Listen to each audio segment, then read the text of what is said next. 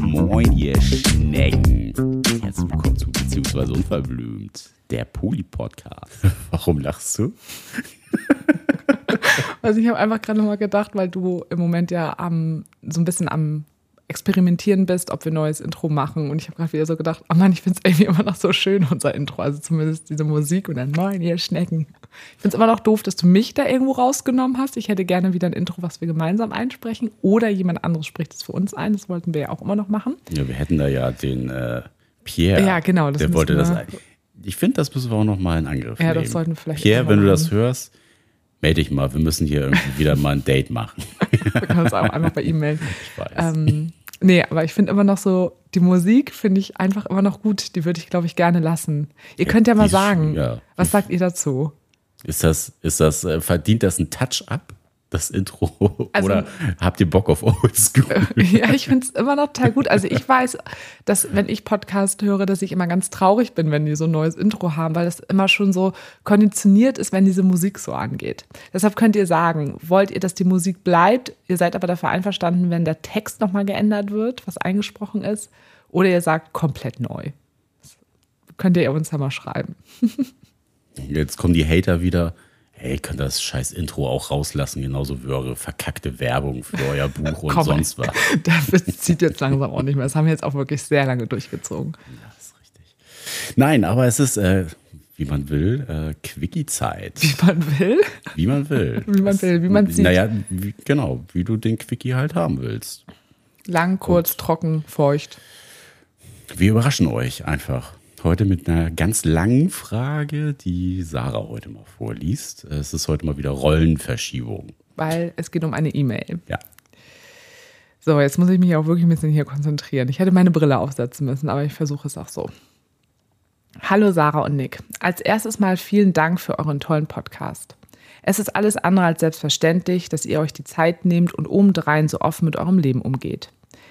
Ihr begleitet uns jetzt seit der Öffnung unserer Beziehung vor zweieinhalb Jahren und habt uns durch eine unkomplizierte und unvoreingenommene Art vieles erleichtert. Ich habe fast alle Folgen gehört und bin bisher aber noch nicht über das Thema halboffene Beziehung gestolpert. Falls es dazu eine Podcast-Folge gibt, würde ich mich sehr über die Info freuen. Gibt es noch nicht? Machen wir jetzt.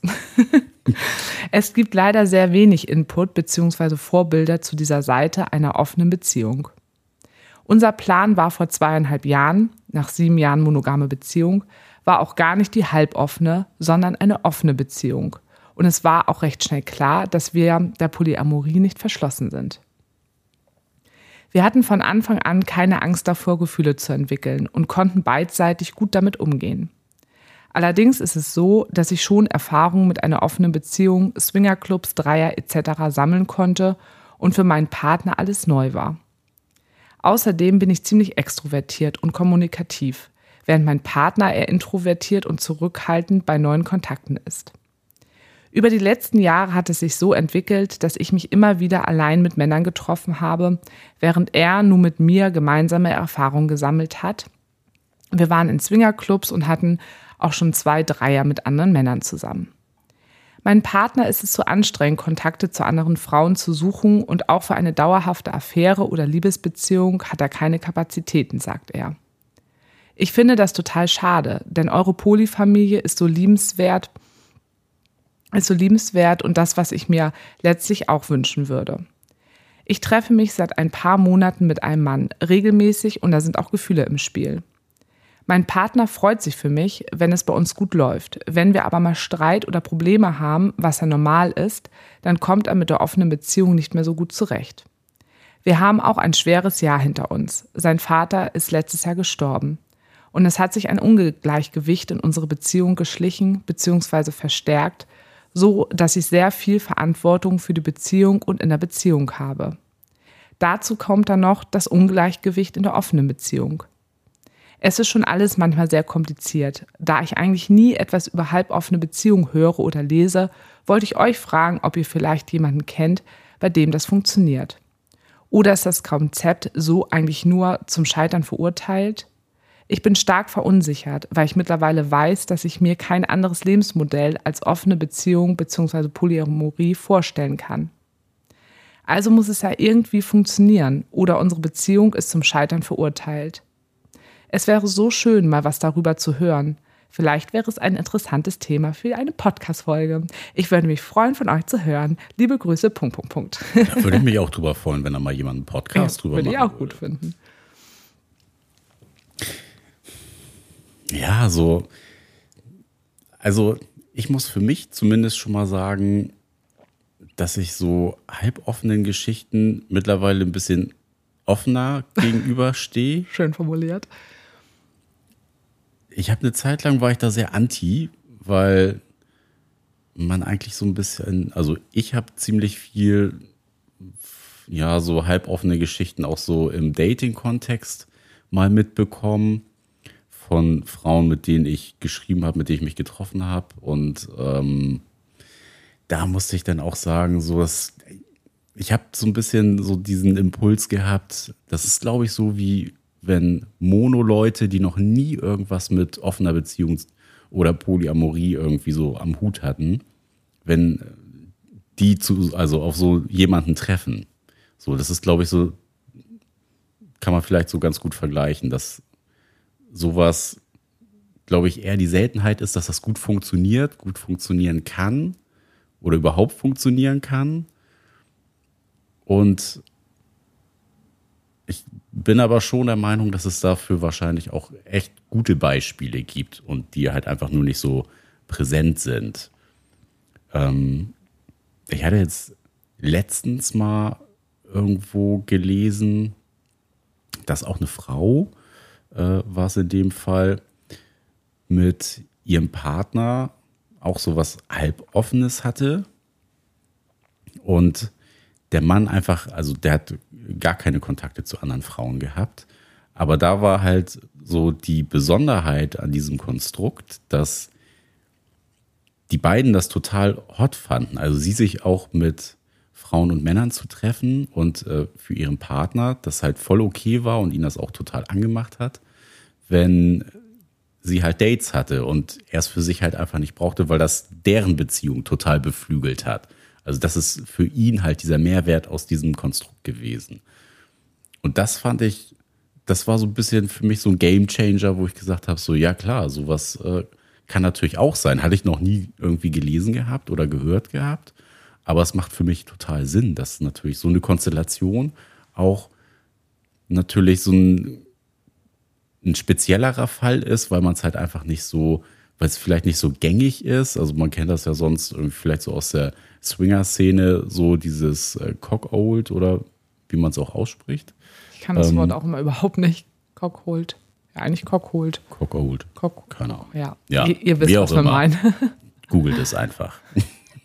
ähm, und Googelt die Aussprache. Ja, ich, googelt die Aussprache. Den Lauttext. Hm. Ja, deswegen, also ich bin schon der festen Überzeugung, dass das funktionieren kann. Ähm, sie beschreibt natürlich so ein, so ein Ungleichgewicht, dass er äh, gar kein Bedürfnis so hat und auch eher Schwierigkeiten hat, jemand anders kennenzulernen. Also wäre natürlich jetzt die Frage, hm, ist das so ein generelles Ding, dass er einfach nicht gerne neue Leute kennenlernt? Oder vielleicht eher dem geschuldet, dass auch gerade sein Vater verstorben war und sowieso eine schwierige Zeit vielleicht war und er auch noch ähm, viel damit zu dealen hatte, dass in der Beziehung halt so eine Bedürfnisverschiebung war, dass äh, sie recht aktiv und ähm, sehr offen anderen Leuten gegenüber ist und bei ihm das halt nicht war. Also da kann man ja vielleicht auch so diesen Gedanken spinnen, ob das denn so ein Zugzwang vielleicht auch ist, dass er sich unter Druck gesetzt fühlt, okay, ich muss jetzt hier irgendwie nachziehen. Mhm. Also sowas kennen wir ja auch.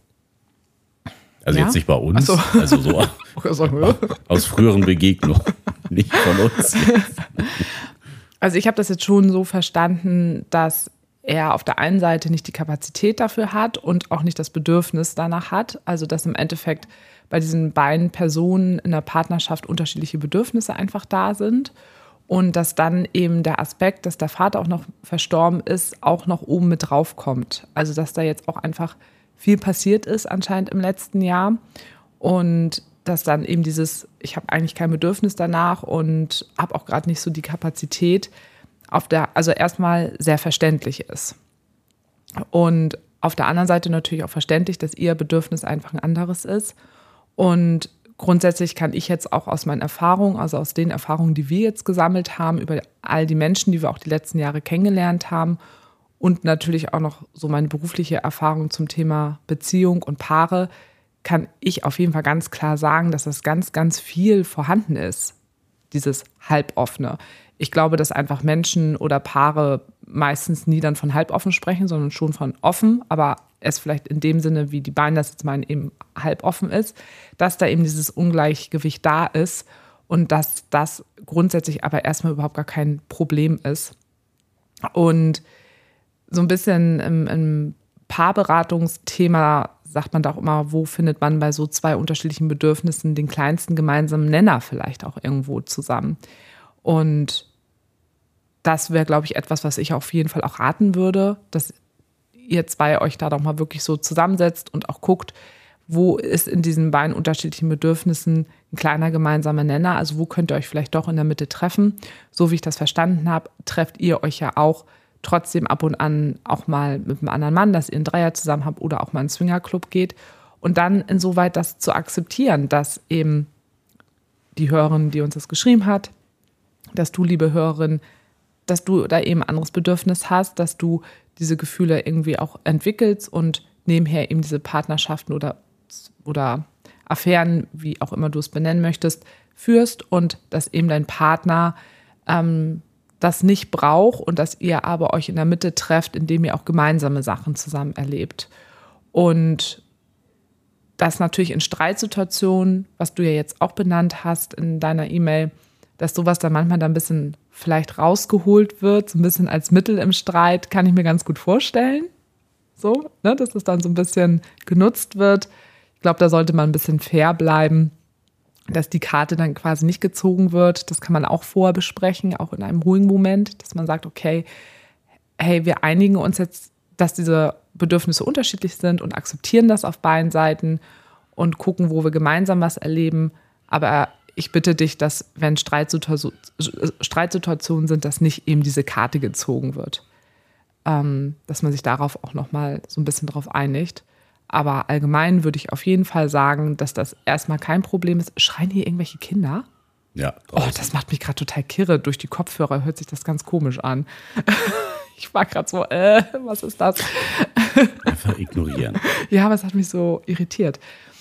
Ähm, genau, aber dass es erstmal kein Problem ist, sondern dass es bei ganz vielen Paaren so ist und dass es ja auch normal ist, umso länger man zusammen ist und umso mehr man miteinander auch erlebt, dass eben auch die Bedürfnisse entweder für einen langen Zeitraum, für immer oder für, ein, für eine kurze Zeit einfach unterschiedlich sind und dass das aber erstmal kein Problem ist, sondern dass es einfach auch zum normalen Beziehungsleben einfach mit dazugehört und ja, dass auch da wieder das Sprechen darüber einfach wichtig ist und eben auch nochmal die Info, es gibt viele Paare, die so leben. Vielleicht beruhigt das auch nochmal. Ja, also ich finde es auch gar nicht so ja, so, so, so ultimativ schwierig, glaube ich. Also, weil die haben ja einen gemeinsamen Nenner. Genau, der also ist eigentlich schon ja, da, genau. Es gibt da ja auch Sexualität äh, zwischen den beiden, auch gerade mit diesen Swingerclub-Besuchen, Dreiergeschichten und sowas. Das ist ja jetzt nicht so, dass da einer irgendwie total die Nase macht und ähm, gar keine Sexualität mehr mit oder vom Partner, der Partnerin erfährt. So, ich glaube, das wäre dann schon irgendwie schwierig, weil Sexualität ja auch mal was so mit Nähe zu tun hat. Also da ist ja dann immer die Frage, ob man dann auch mal auf einer anderen Ebene zusammenkommt. Aber so grundsätzlich ähm, hört sich das für mich auch so ein bisschen eher nach so einem Akzeptanzthema an. Ja. Dass ja, man das gar nicht in so eine bedrohliche Ecke schieben darf, sondern vielleicht eher gucken sollte, so, nee, das ist ja auch voll okay, dass das so unterschiedlich ist und wir müssen jetzt einfach mal mit uns nochmal ins Gericht gehen und gucken, wo ist denn hier jetzt so der Mittelweg für uns beide? Ja. Wo geht es beiden mit gut? Und das kann ich auch so ein bisschen nachvollziehen, dass für sie das natürlich auch so einen bedrohlichen Charakter hat, wenn da so eine, eine andere Person jetzt kommt, wo auch Gefühle im Spiel sind.